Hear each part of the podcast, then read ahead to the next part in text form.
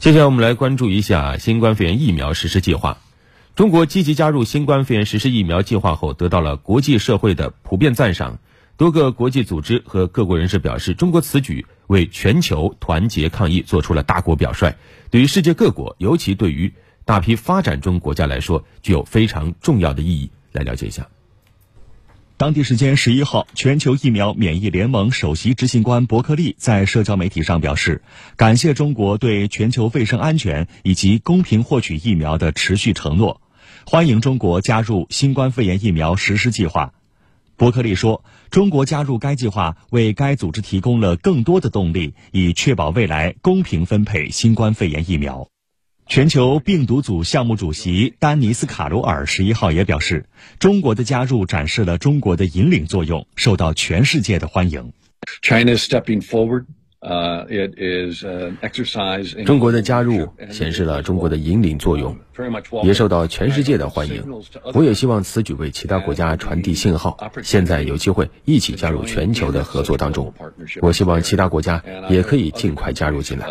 共同保证一旦有可靠新冠肺炎疫苗问世，疫苗接种不会受到限制，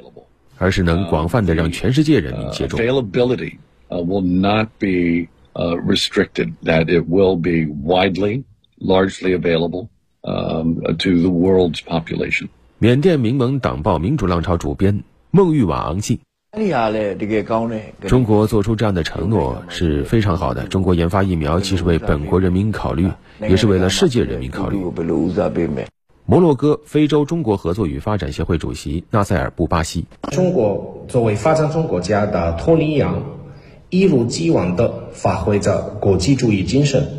正式加入新冠肺炎疫苗实施计划，带动国际社会的团结合作。这将对发展中国家疫苗供应保障起到关键作用。同时，这也是中国在国际社会中言行一致、履行承诺的新示范，体现出言必行。行必果的大国风范。欧盟委员会主席冯德莱恩十一号在社交媒体上表示，欢迎中国加入新冠肺炎疫苗实施计划。他表示，多边主义是让疫苗惠及全球所有地方，让所有有需要的人都获得疫苗的关键。欧盟期待着与中国和其他伙伴就此携手合作。中国国际问题研究院国际战略研究所副所长苏晓辉认为，中方提出将新冠肺炎疫苗作为全球公共产品，而新冠肺炎疫苗实施计划致力于统筹全球资源，加速疫苗研发、生产和公平分配，二者的努力方向高度契合。该计划凭借庞大的采购体量与疫苗生产商沟通，力争把疫苗价格控制在较为优惠的合理水平，这符合中方提出的疫苗可及性和可负担性的目标。